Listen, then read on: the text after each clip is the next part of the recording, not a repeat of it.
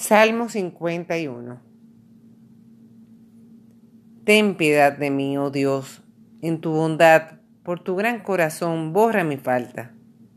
Que mi alma quede limpia de malicia, purifícame de mi pecado, pues mi falta yo bien la conozco, y mi pecado está siempre ante mí.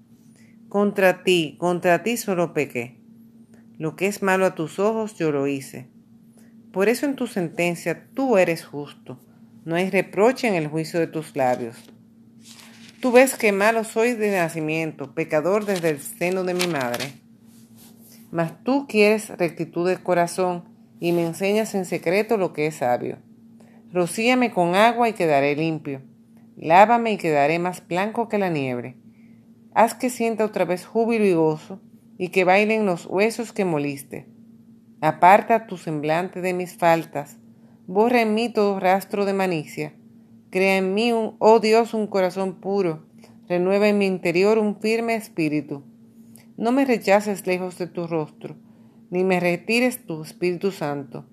Dame tu salvación que regocija y que un espíritu noble me dé fuerza.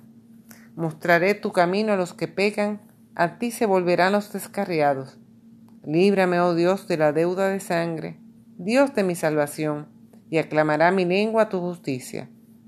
Señor, abre mis labios y cantará mi boca tu alabanza. Un sacrificio no te gustaría, ni querrás si te ofrezco un holocausto.